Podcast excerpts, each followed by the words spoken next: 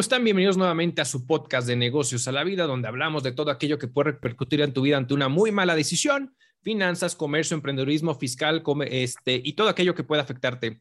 Mi estimado amigo Raúl, hoy traemos cuatro temas bastante, bastante buenos. Continuidad de lo que sabemos que ha estado pasando en nuestro país desde la llegada de nuestro presidente, que es la, Marina va tomando posesión cada vez de, lugares estratégicos y no es ahora, se va a enfocar el tema administrativo del, del aeropuerto Benito Juárez, ¿no? Como un primer tema. ¿No? Sí, correcto. Traemos, un segundo tema que es el, conflicto que hay en materia laboral con el TECMEC. Desde que hace dos años ha sido un conflicto, particularmente el capítulo laboral, por mil situaciones que ya abordaremos justamente en un momento.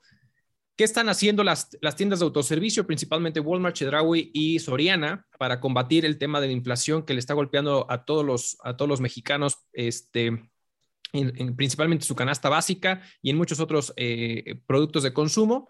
Y cerramos, ¿por qué no? Con Oxo, que invierte y compra la empresa europea Valora, ¿no? Y todo lo que implica, y es una gran inversión que le apuesta justamente Oxo a, Europa, ¿no? Sí, exacto, mi querido Arturo. Gusto en saludarte nuevamente. Ahora nos tocó a distancia y sí tenemos estos cuatro temas, cuatro temas interesantes. Algunos son de continuidad. Y te parece bien, vamos con el primero, algo que ya veníamos viendo desde 2020, de hecho lo sonó o lo platicó, lo comentó mucho el presidente diciendo, oye, ¿sabes qué? Las Fuerzas Armadas van a, van a tener que empezar a tomar control de fronteras, de puntos de acceso tácticos en el país para cuestiones de seguridad, para cuestiones de corrupción. Y hace poco, hace prácticamente unos días, el presidente dice, ¡pum!, vamos a dar un nuevo sablazo, un nuevo revire y pone a la Marina a empezar a administrar el aeropuerto, principalmente Felipe Ángeles, Aeropuerto Internacional de la Ciudad de México Benito Juárez, y por ahí algunos aeródromos, que está el de Chetumal, el de Cancún, el de, el de Mérida. El de Tulum. El de Tulum, exacto.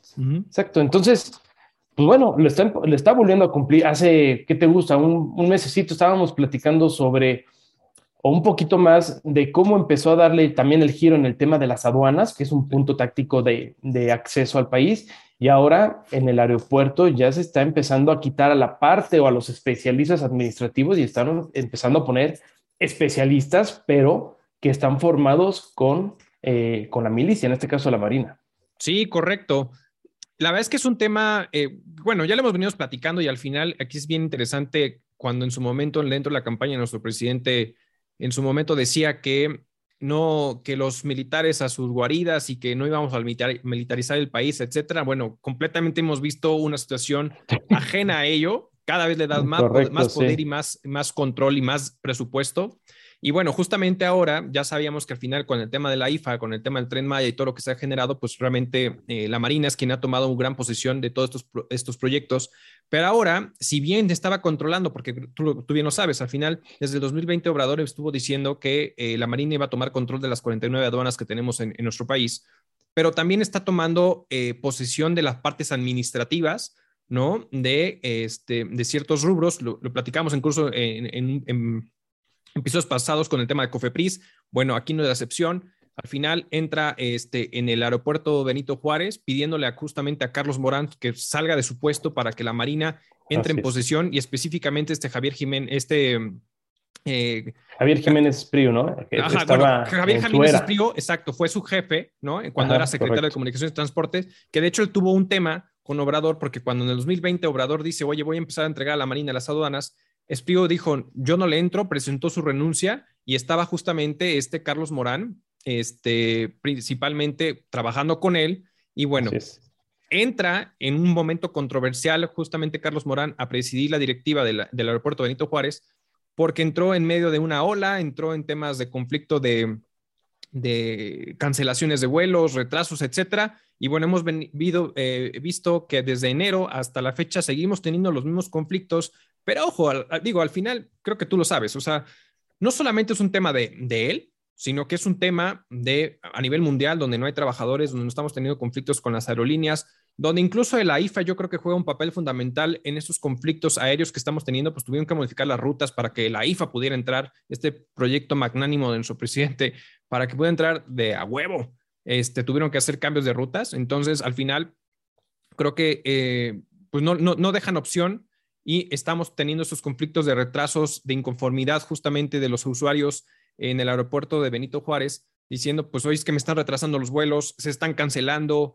y, viene y estamos ahorita también en una temporada altísima, ¿no? Entonces ya veíamos platicando justamente en, episodios anteriores donde platicamos justamente esta particularidad que se iba a, a, ver una tormenta porque estamos teniendo sus conflictos no solamente en México, sino en el mundo, ¿no? Claro, sí, correcto, correcto. Y va a, ser, eh, estar muy interesante qué es lo que va a pasar, quitando un poco del lado del tinte eh, táctico, de, de, protección, de contrabando, etcétera, y de la milicia, va a ser importante ver, y este punto qué bueno que lo tocas, cómo se va a poder estar desarrollando el manejo de estos aeropuertos. Ahorita van a poner el nuevo titular, principalmente de la, eh, el aeropuerto Benito Juárez, al contraalmirante de Aeronaval, que fue piloto aviador de hecho, del Estado Mayor, este Carlos Ignacio Velázquez Tiscareño. De hecho, él estuvo como comandante de la base aeronaval de, de Campeche. Pero aquí lo importante es eso. El, lo comentabas, oye, ahorita hay un caos en el tema de la administración aeronáutica, hay muchos problemas alrededor y, y, va a ser muy interesante ver cómo alguien con una formación completamente distinta, ¿no?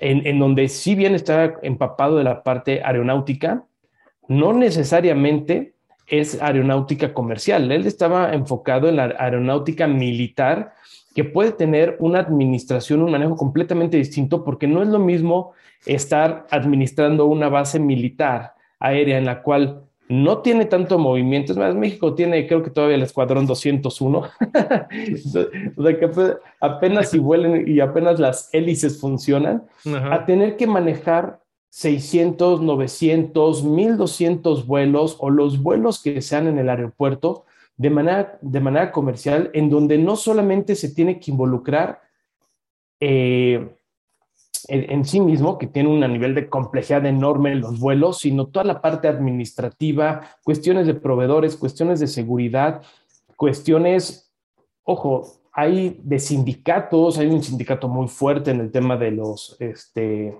de los taxistas, hasta hay tu, tu tía Shane acaba de meter multas de hasta 4 mil pesos para las para las, este, los taxis que utilicen plataformas. Entonces, no solamente es tener experiencia y haber sido piloto, sino realmente la administración de un aeropuerto conlleva mucho más factores que creo, creo y espero, espero equivocarme, porque si no puede llegar a ser muy, muy complicado y desfavorable, pero creo que el, el manejo de una base militar aérea es completamente distinto a un aeropuerto internacional.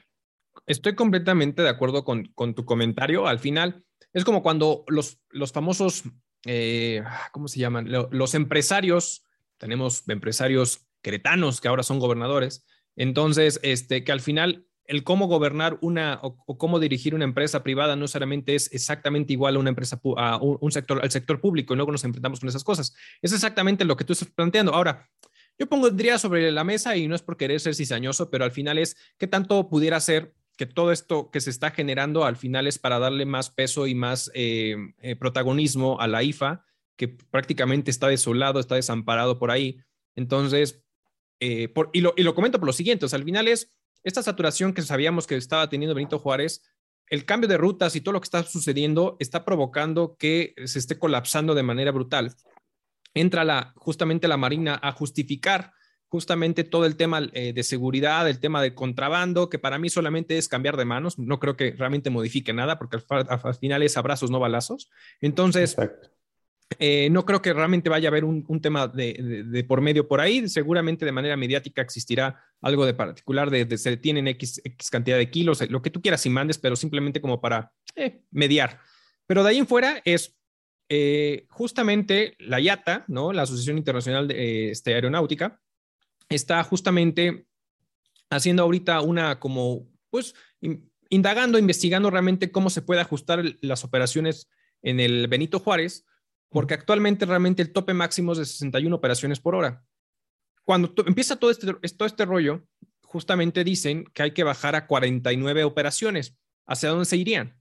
¿Quién estaría tomando control de las otras operaciones? El AIFA, Toluca, Cancún, no sé, o sea, al final es hacia dónde se, se, estarían yendo por todo esto que se está sucediendo. Ahora bien, Aeroméxico fue el primero que levantó la mano y dijo, ¿sabes qué? Yo no estoy de acuerdo la YATA negocia con el juez que dicta como esta, esta resolución y mantienen todavía por el momento 61 operaciones, pero al final yo siento que de manera forzada y a lo mejor controlando las dos partes eh, militares, las dos, la Marina, justamente los dos aeropuertos, pues ¿por qué no? ¿Por qué no van cediendo operaciones eh, de manera amistosa, ¿no? Justamente a, a, los aeropuertos, como forzando un poquito a las aerolíneas a que decir, pues te ajustas o te ajustas, ¿no? Sí, correcto. Yo, yo creo que también es un poco maquiavélico, pero creo que también va por ese lado, el ver cómo impulsan sí o sí al, a IFA, ¿no? Porque al final es, es, un proyecto de los principales proyectos del sexenio, ha sido muy nombrado y la realidad es que no, no, no quiero decir que no funciona, pero no ha tenido el éxito o la explosión que hubiera esperado esa administración.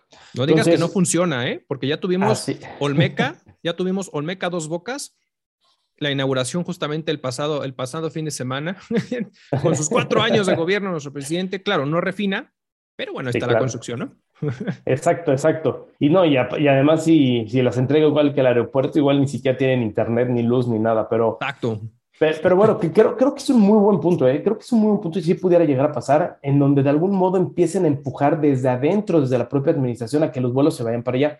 Y ojo, ¿eh? Abrieron hace poco otra vez el aeropuerto del, de, la, de Toluca. De Toluca. En donde empezó a tener más, eh, más movimientos, incluso que la, eh, la IFA, porque es una buena opción que queda cerca de la Ciudad de México y ojo, tiene vías de comunicación, tiene mucho más eh, simplicidad a llegar, a, a llegar allá. Y ojo, también toda la parte del poniente de la Ciudad de México, es decir, Santa Fe, Lomas, Bosques, etcétera, les queda mucho mejor poder llegar al aeropuerto a los vuelos que tiene, ¿no? Porque al final es un aeropuerto limitado, es un aeropuerto que por su altura eh, tiene ciertas complicaciones, a las eh, líneas aéreas no les gusta tanto porque por la altura consumen más turbocina en, el despegue, etcétera.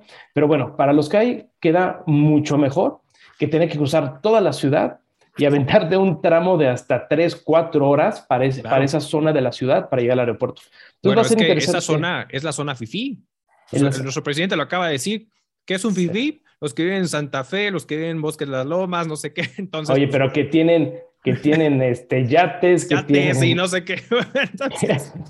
y cómo, les dijo así, de los que son de la Benito Juárez. Exacto.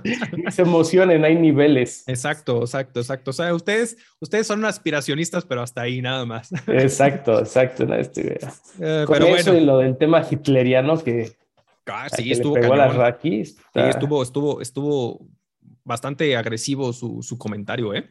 Bastante agresivo. muy agresivo. Pero bueno, entonces, pues eso es el punto de la, de la cuestión de, de, cómo le está pasando el, el, mando de los ahora puertos aéreos al, a, la, a, la Marina. Ya lo habíamos visto, ¿no? Ya lo habíamos visto. En las aduanas ya está dividido así por la Marina, este, la Guardia Nacional e incluso la, el Ejército.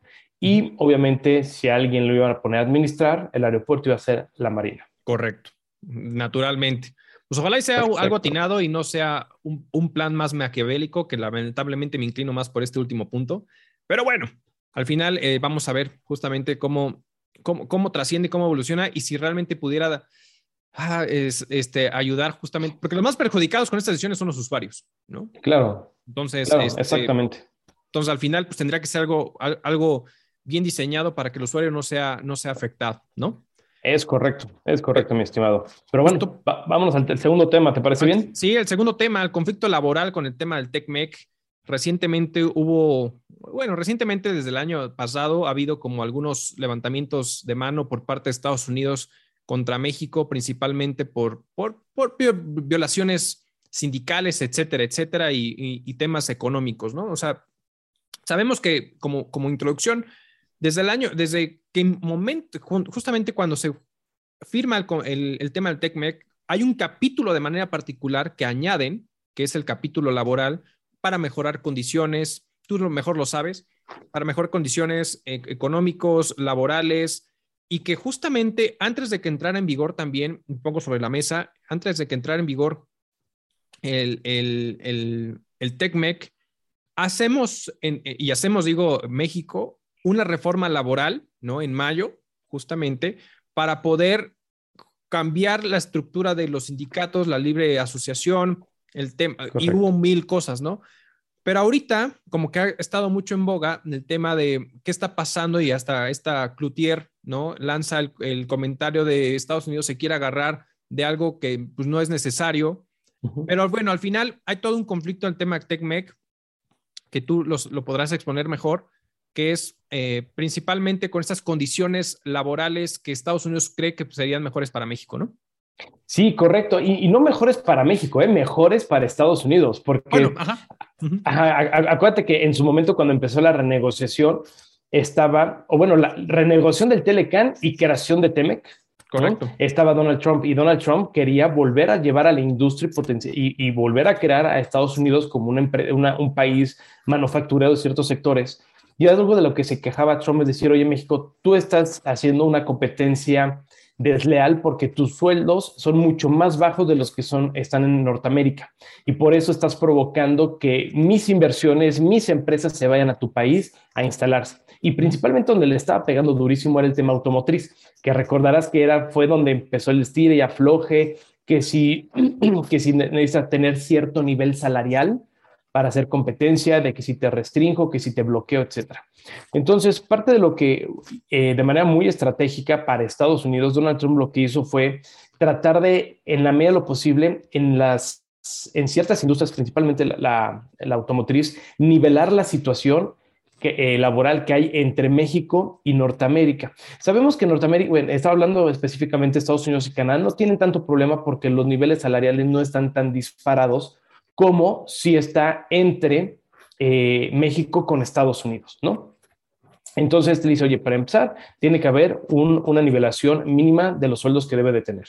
Segundo, necesito la libre asociación, que esta parte de los sindicatos que me van a decir, oye, pues los sindicatos ya existían. O sea, siempre ha habido sindicatos. Tenemos el sindicato de Pemex, de CFE, el sindicato de Luz y Fuerza, el de los maestros. Sí, claro, siempre había pero lo que se, lo que se busca con esta, eh, con esa disposición es que los empleados pudieran decidir a qué eh, asociación o a qué sindicatos se van a unir. Entonces eso permitía que hubiera más de un sindicato y que fuera de libre asociación, es decir, que no me forzara, porque tú sabes que luego las empresas, cuando son empresas muy grandes, en donde tienen muchos obreros, incluso hacen su propio sindicato, o sea, los dueños hacen su propio sindicato, creo que se llaman sindicatos de cuello blanco. Exacto. Entonces, que básicamente son administrados por la propia empresa y como vulgarmente se le dice, atole con el dedo. Exacto. Entonces, lo que, lo que quiere, eh, lo que quería el TEMEC es decir, oye, ¿sabes qué? Que los empleados decidan, que se puedan meter al que ellos consideran y eso va a provocar que exista de algún otro modo competencia sindical para que los, los trabajadores pues, se puedan agremiar a donde mejor, el, consideren donde, que mejor puedan tener beneficio para ellos o protección laboral. Y de hecho se dejó ver, Arturo, que en algún momento podría incluso, yo, mucho lo comenté en, en, en, las pláticas que di en materia de comercio exterior, que se dejaba ver mucho que también iba a poder ver sindicatos internacionales o multinacionales para industrias específicas como podría ser tema de industria automotriz, tema este, de autotransporte, tema ferroviario, etcétera, porque esa asociación daría mucho más fuerza y obviamente no solamente aumentaría la competitividad de México, sino también le daría fuerza y control a Estados Unidos, porque seguramente muchos de los sindicatos se establecerían allá. Exacto, y es justamente yo creo que parte de las cosas que obviamente a los sindicatos mexicanos no les encanta todo este rollo, porque justamente tú recordarás que desde hace, desde el 2020, cuando eh, estratégicamente en el, dentro, antes de firmar el TECMEC, Estados Unidos pone un concepto dentro del capítulo laboral que es los famosos agregados laborales y que hubo un, todo un tema.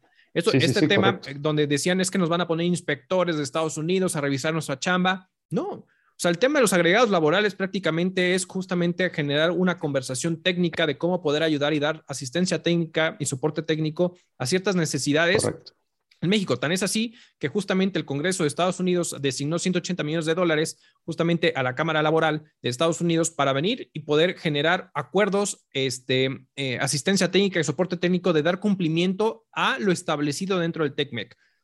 Entonces, con todo esto, obviamente, Estados Unidos, que justamente ahorita que eh, ha causado como todo esto un revuelo de cierta manera nuevamente es porque existe, Estados Unidos levanta la mano principalmente con cuatro, con cuatro empresas de manera particular respecto a los sindicatos, que es General Motors, que está en Silao, Tridomex, que está en Matamoros, Panasonic y Texit, que también Texit este, está, es metalúrgica, pero está también enfocada en la parte automotriz, ¿no? Como tal. Entonces, de cierta manera, eh, General Motors y Tridomex prácticamente ya, ya se resolvió. Es más, en Tridomex lo que dijo el gobierno mexicano es, te recibo como de cierta manera la queja, pero no le puedo dar trámite. ¿Por qué? Porque me lo estás entregando antes de que entrara en vigor justamente el tema del TECMEC. No obstante, la empresa como tal lo toma a consideración y resuelve justamente para dar certeza y cambian justamente de cabeza de sindicatos, ¿no? Este, y de ahí prácticamente ahorita Panasonic y TechSig pues está por resolverse justamente. Ahora, ¿cómo se está resolviendo? Que creo que es un mecanismo bastante bueno y que la misma Nancy Fellows de Estados Unidos, que es la consejera laboral de Estados Unidos, cuando le preguntan que a dos años de, la entrada a vigor del, del ¿cómo considera que está funcionando el tema? Y justamente dice, bueno, el TECMEC y las leyes internas mexicanas, hay, hay, una, hay un buen engranaje, es decir, están, son muy similares pero no es lo mismo implementar una ley a generar una ley. Entonces dice, las leyes mexicanas son muy buenas. Correcto. El tema es, no hemos implementado de manera adecuada. Si le preguntan a los sindicatos, justamente los sindicatos con todo el tema del TECME y la reforma laboral que existe, pues comentan, no, es que desde el punto de vista de, de, la sindicatura, pues realmente vamos muy lentos, o sea, vamos lentos con el proceso. Ahora, Nancy se pronuncia de manera asertiva diciendo, yo creo que van bien, sobre todo porque este tema de la respuesta rápida, antes de entrar una, una controversia o un conflicto internacional, ¿no? De manera particular, entra una primera respuesta rápida, es que se somete el caso, se concilia de cierta forma para llegar a un acuerdo como tal. Es muy similar al tema de la reforma laboral, cuando existe, por ejemplo, un despido y el trabajador va y quiere demandar al patrón, pues dentro de los tribunales laborales te dicen primero, a ver, antes de meter la demanda y yo, yo, yo tomar la demanda como tal, necesito que primero hagas el primer paso. ¿Cuál es el primer paso? La conciliación. Una vez haciendo la conciliación para llegar a acuerdos y evitar justamente entrar en una materia judicial, pues primero concilien. No se puede la conciliación, no se llega a un acuerdo, bueno, tal cual. Entonces, prácticamente el tema de la respuesta rápida es lo que le ha ayudado justamente a, a Estados Unidos y a México en este caso poder dar respuesta de una manera oportuna y tomar los casos y irlos solventando como debe de ser, ¿no? Tal cual. Sí, correcto. O sea, la realidad es que creo que son muy buenas este, intervenciones. Como bien comentas, una cosa es crearlo y otra cosa es mantenerla, hacer, hacerla valer. Entonces es algo donde México ahí está cojeando un poco. Estados Unidos es muy observador, muy observador porque cuida sus intereses, pero también le gusta estar de metiche. Sí, ¿no? Que de algún modo para nosotros Creo que de algún modo para nosotros también está bien porque así nos ayuda a que realmente las autoridades cumplan con lo que se debe de cumplir y principalmente lo vimos con el primer caso fue General Motors en 2021, ¿no? Este, y bueno, sobre este tema, creo que de manera no tan asertiva, creo que un poco pasiva, este Obrador, Felipe, este, Felipe, si me escucha le va a le va a dar un infarto. este, Andrés Manuel López Obrador, este, el presidente eh, se señaló que iba a tener una reunión con sus homónimos este, de Estados Unidos y Canadá, pero hasta el mes de noviembre, donde iban a tocar distintos temas, incluyendo el tema laboral que está generando fricción entre México y Estados Unidos. Pero la situación está ahorita, Arturo. O sea, el problema lo tenemos ahorita de meses atrás. Yo creo que irte hasta noviembre a acercarte con, con tus eh, socios estratégicos para tocar temas que donde hay un problema, yo creo que ya no va a ser tan efectivo. Yo creo que ya va a dejar que se enfríen las cosas. Yo creo que no quiere ir en una posición en donde pueda llegar a tener algún reclamo o alguna situación que de algún modo en las pláticas lo deje un poco débil. Yo creo que por eso lo mandó hasta noviembre. Yo quiero que, yo creo o quiero entender que lo va a dejar que se enfríe, va a dejar pasar las cosas y de manera muy mediática va a regresar diciendo que ya se solucionaron las cosas, cuando en el Inter, entre las partes operativas de cada uno de los países, seguramente son los que van a terminar eh, corrigiendo o arreglando la situación que se presenta el día de hoy. Exactamente, sí, de acuerdo con, contigo. Yo también creo que va a ser un poquito más mediático hasta ese, hasta ese momento.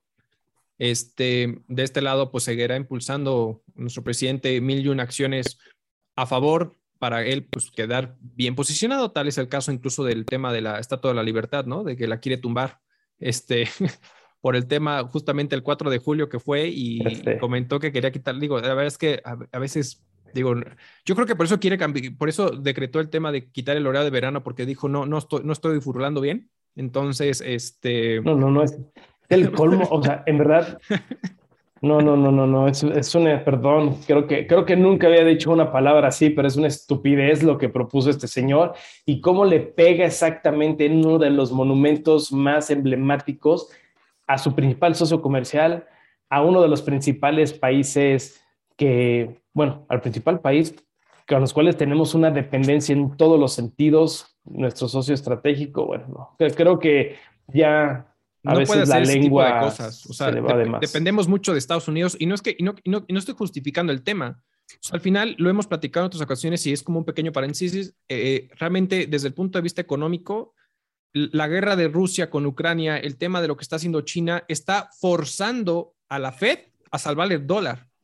Entonces, está salvando el dólar de tal, de tal forma, o sea, lo está salvando de tal forma que el spread entre el euro y el dólar ya es, ya es casi nulo. ¿eh? estamos, un dólar es igual a 1. bueno, un euro es igual a 1.03 dólares. O sea, ya estamos a, mínimos históricos con el tema de, de la variación euro, euro eh, dólar. Y eso está provocando que países como Zimbabue y todo este rollo, su moneda se está depreciando de manera fortísima. Y entonces, meternos en esos conflictos con Estados Unidos en unas circunstancias económicas de, esta naturaleza como estamos en esta posición, por temas ridículos, eh, sinceramente, la, digo, yo creo que a lo mejor está el presidente de Estados Unidos decir, ya, otra más, otra más para la, otra raya más al tigre, ¿no? Entonces. Ya sé, no, muy mal, muy mal, porque no es el perfil, esos comentarios no son el perfil de un México, ¿no? O sea, nunca nos, así, como él ha dicho en sus maneras, digo, no me voy a extender porque es un tema que no, que no entra, pero así como él dijo que él no se iba a meter en temas bélicos o en temas de tomas de decisiones o en otros y que cada quien iba a hacer con su país lo que quisiera, tampoco se puede meter con Estados Unidos. Entonces, siento que ya estas declaraciones son muy al estilo Venezuela, son muy al estilo Cuba, son, ¿sabes?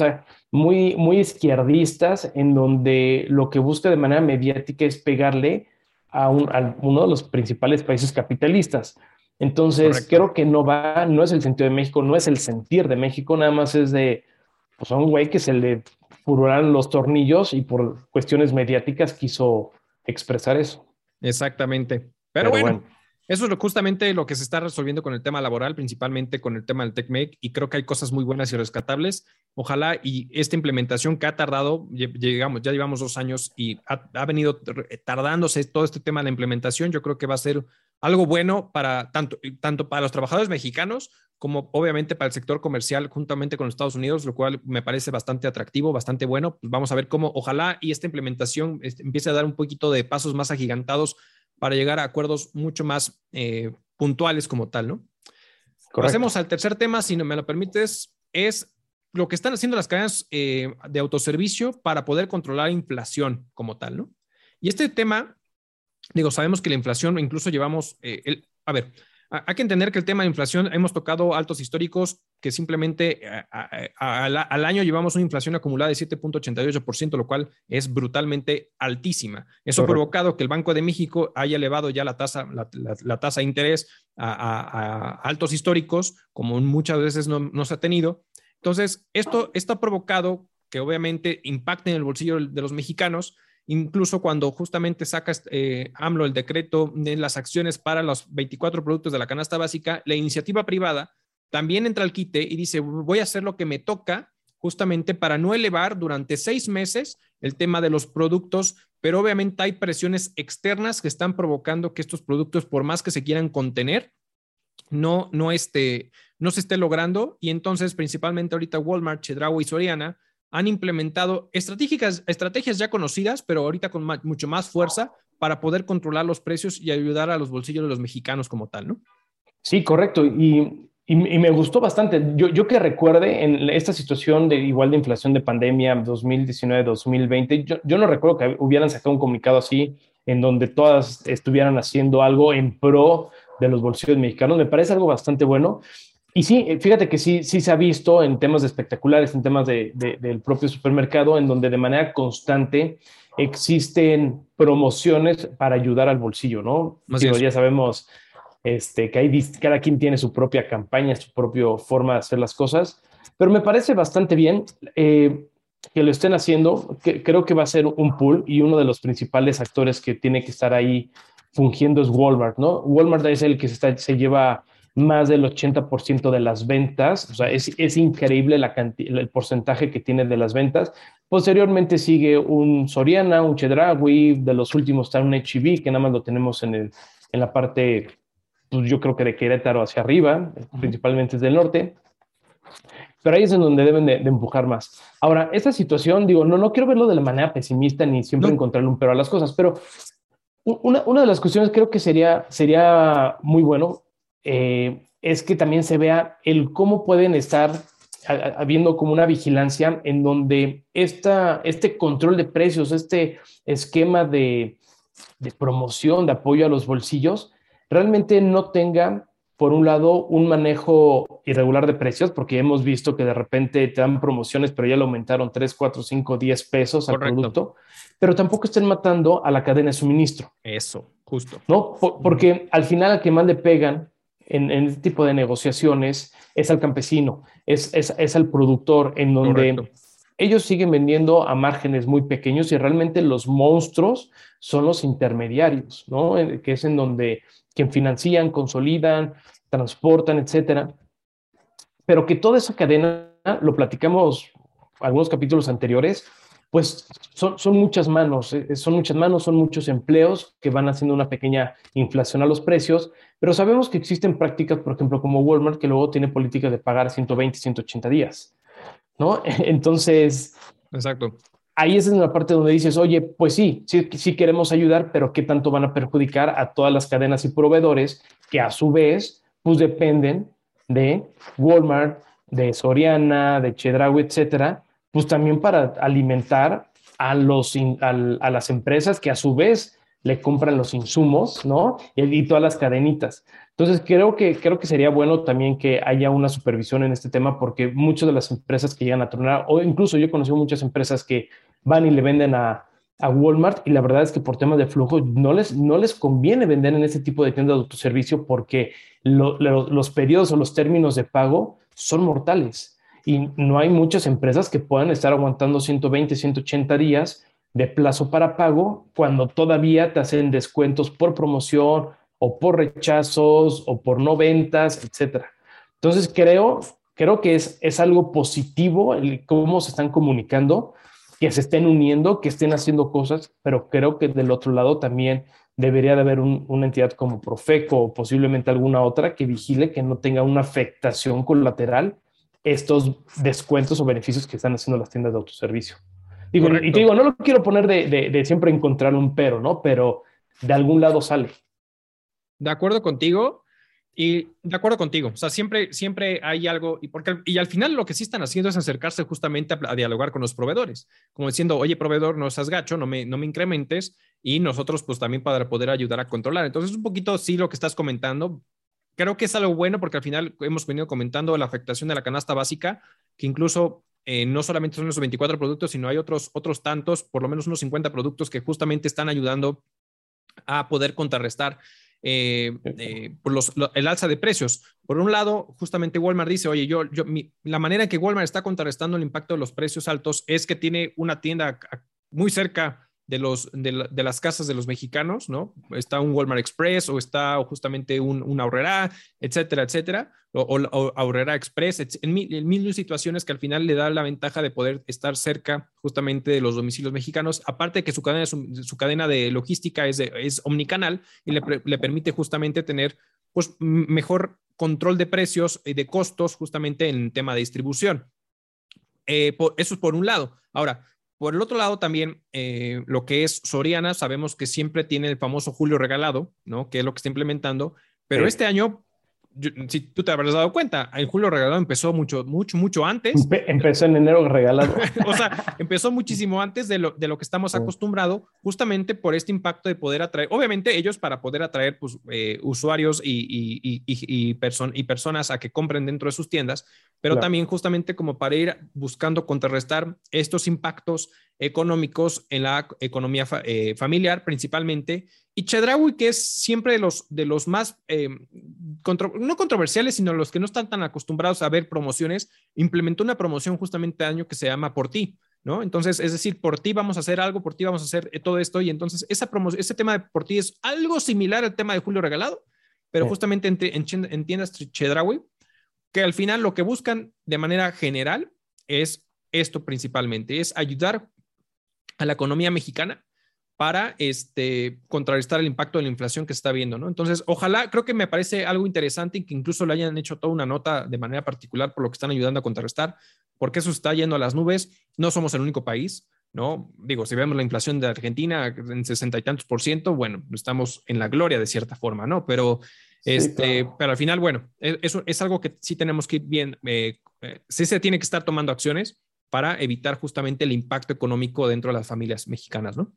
Sí, exacto. Y ojalá que lo que nos estén escuchando eh, se puedan ir dando cuenta cuando vayan al súper a ver realmente qué es lo que están dando descuento, ¿no? Porque si resulta que están descuento en la cápsula, que están descuento en la mayonesa, en el refresco, pues realmente qué tanto impacto va a tener. ojalá que este tipo de tiendas den descuento en el huevo, en el frijol, en las verduras, en la leche, en, en, las, en la carne, ¿no? Cosas que son de consumo real porque si vamos, si es que las galletas Oreo tienen un descuento del 20% o las bebidas alcohólicas, pues realmente lo que están haciendo es más como un tema de estrategia, que es de mercadotecnia, donde vamos a ver que el usuario sí va a ver un descuento impactado en su ticket, pero no realmente del producto de consumo básico. Entonces, ojalá, ojalá que realmente existan ese tipo de, de descuentos a productos de primera necesidad pues ya, ya, que vayas al súper el fin de semana, me, me platicas. Exacto, ya te platicaré.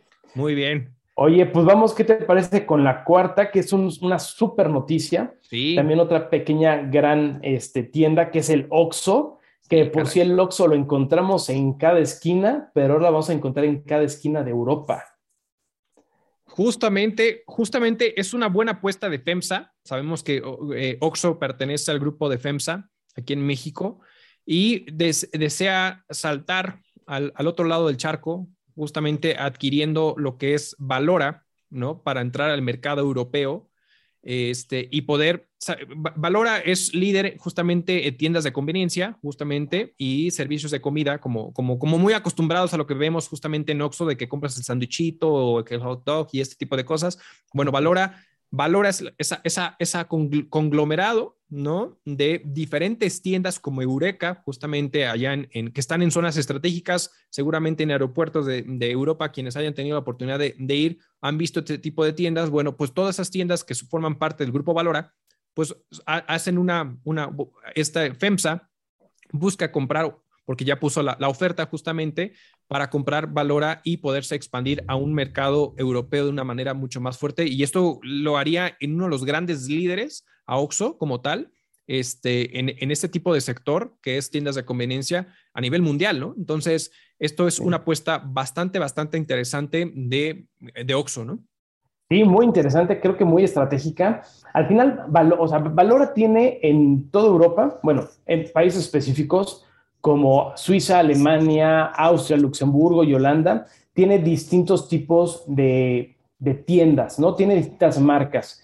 Y entre todo, en estos países tiene 2.700 puntos de venta. O sea, nada despreciable como para dar, ser el primer paso en donde el Oxxo va a entrar. O sea, estás hablando que en tu primera incursión a Europa tendrás casi de manera automática 2.700 puntos de venta en cuatro, cinco países.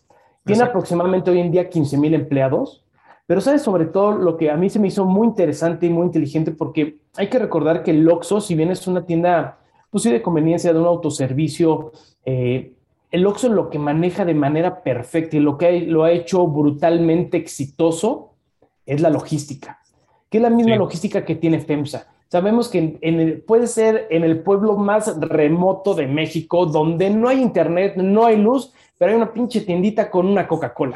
Exactamente. Entonces, la logística de FEMSA es que tiene su propia empresa de logística. Es, eh, sabemos que es, es impecable, es muy atinada, muy estratégica. Y la compra, o sea, de que voltearan a ver a esta empresa Valora, que ya pus, que bueno, entiendo que no la compran, ya pusieron a la ya pusieron sobre la mesa, sí, todavía no, todavía no se concreta. Exacto, Pero ambas partes, 1.200 millones de dólares, hay nada más. Sí, sí, sí, pero ambas partes justamente están, perdóname, perdóname, justamente ambas partes sí están en, en de acuerdo, o sea, ambas partes ven, tanto Valora como FEMSA, ven un gran acuerdo o una gran oportunidad, pero todavía no se concreta justo.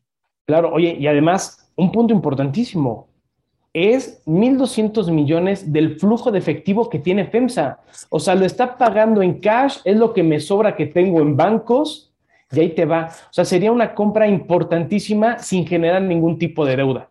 Correcto, la verdad es brutal, brutal. Bueno, pues es que cuánto dinero no se mueve en Oxxo. Claro. O sea, aparte que reciben, reciben a cada rato que recargas, recargas de celulares, paga todos tus servicios. Este, la verdad es que poco le falta para hacer, un, para hacer un, banco, ¿eh?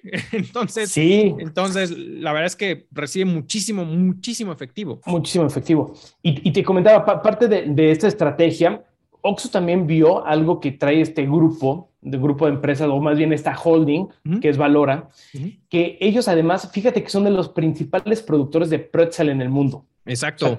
tienen, tienen una, una, una línea de horneado y además tiene una cadena de valor que integra productos horneados que no solamente están enfocados en pretzel, sino otros tipos de productos. Entonces, Oxxo también lo que está viendo ahí es que es una empresa que está consolidada y que también ya tiene una logística integrada, no solamente para la distribución de productos de, de terceros que son envasados, sino ya tiene esta cadena de productos horneados que forma parte de todo el grupo. Entonces, creo que lo está haciendo muy inteligente porque está siguiendo, agarró o, buscó una empresa que tuviera unas características, muchos puntos de venta, multiproducto, en donde tuviera una cadena logística ya, ya establecida y de pilón es de los principales productores de pretzel. Entonces, creo que la, implementación, la tropicalización, si lo queremos saber así, porque va a haber una tropicalización de OXO a, las tiendas en, en Europa,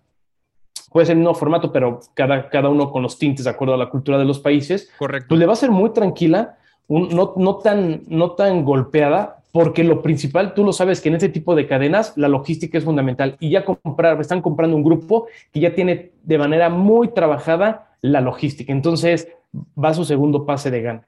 No, de acuerdo contigo completamente y lo está haciendo de manera muy, muy inteligente este Oxo y Grupo FEMSA, porque al final uno de los puntos que se han comentado es, a ver, vamos a tomar ciertas decisiones estratégicas para todo este rollo. Primera, queremos desenlistar a, las acciones que tiene Valora en, el, mercado de valores de Suiza, el famoso SIX. Vamos a quitarlo de ahí para poder nosotros completar. Pero, ojo, dicen, Valora realmente la holding está ubicada en Suiza. Entonces, lo que sí dijo es, no pensamos mover justamente, ahora sí que pues, la holding ¿no? de Suiza, vamos a dejarla donde está eh, y además también lo que van a respetar, por lo menos lo que se ha hecho hasta el momento, es vamos a respetar las marcas que ya existen. Nada tontos, porque al final es, ya son marcas súper conocidas como Kiosk, al final, ¿no? Que también son, es, es, parte es parte justamente de, de todo este conglomerado de Valora. Entonces, muy inteligentemente es vamos a respetar las marcas, vamos a respetar la ubicación de dónde está haciendo la administración, vamos a entender un poquito de la situación, porque al final pues, es un mercado completamente distinto y también saben que no es como lo que le pasó a, Disney en su momento. O sea, Disney cuando quiso meter Disney en Europa, al principio fue un tema, o sea, no, no, no, fue, tan, no fue tan querido porque incluso eh, en su momento, eh, eh, digo, esto es como historia cultural, pero al final cuando quiso meter Disney, existía un parque de diversiones que era el de Asterix y Obelix. Entonces, justamente entraba en ese conflicto por el tema cultural, por lo que representa para Europa ese tipo de cosas y que de repente quieras hacer el, cambio, pues obviamente no es, no es necesariamente este, algo, es algo, algo inteligente de Grupo FEMSA, ¿no? Sí, la verdad creo que bastante, bastante bien. Dio un gran brinco, un gran brinco al mercado europeo. Eh, esperamos que le vaya muy bien. A mí me preocuparía un poco, digo, ellos tienen a sus expertos, a sus analistas, tienen al, al Diablo Fernández, que bueno, es, es un monstruo haciendo negocios. Pero a mí me preocuparía un poco la situación que está pasando Europa, la, la, situación que va a pasar con todo el tema de la guerra, todo el tema, pues de manera directa e indirecta con el tema del gas, al menos, si bien no están en Alemania, pues Alemania ya declaró que ya no tiene, le queda dos meses cuando más, más de gas y los problemas en Europa siguen acumulándose. Pero bueno, ellos ya hicieron sus análisis, ellos lo ven como un gran, este, gran, gran negocio pues decirle lo mejor, ¿no? Que las empresas mexicanas sigan conquistando el mundo. Felicidades a los accionistas de FEMSA. Qué buena apuesta tuvieron ahí, ¿eh? Sí, correcto, correcto. A ver qué tal. Pues bueno, lo tendremos próximamente. Espero un Oxxo por allá. Que, Exactamente. Que, en, pues alguna, que en algunas tienditas sí le pongan ese, ese logo rojo con blanco y amarillo. Exactamente, para que no perdamos la costumbre y que digamos, aquí está México. Exactamente. ¿Quieres agregar algo más? Nada, nada, mi estimado. Creo que estuvo bastante interesante esta plática. Pues muchas gracias a todos por acompañarnos nuevamente. Sabemos que estamos en todas las plataformas de audio. Suscríbase, las estrellitas y comparta. Estamos en Spotify, en Apple Podcasts, Google Podcasts, en todas las plataformas de audio. También tenemos el video podcast que es justamente está en YouTube. Suscríbase, no sea malo, dele a la campanita y por favor comparta. Agradecemos realmente a toda la gente que se ha suscrito en estos últimos días justamente al canal. Este, estamos a punto, queremos, como vamos poniendo como antecedente, en agosto cumplimos un año con este podcast, queremos hacer algo diferente para ese, para ese aniversario, todavía no decimos qué hacer, pero pues no sea malo, síganos, suscríbase, de la campanita para que esté justamente en comunicación con nosotros y muchísimas gracias. Gracias, nos vemos en la siguiente.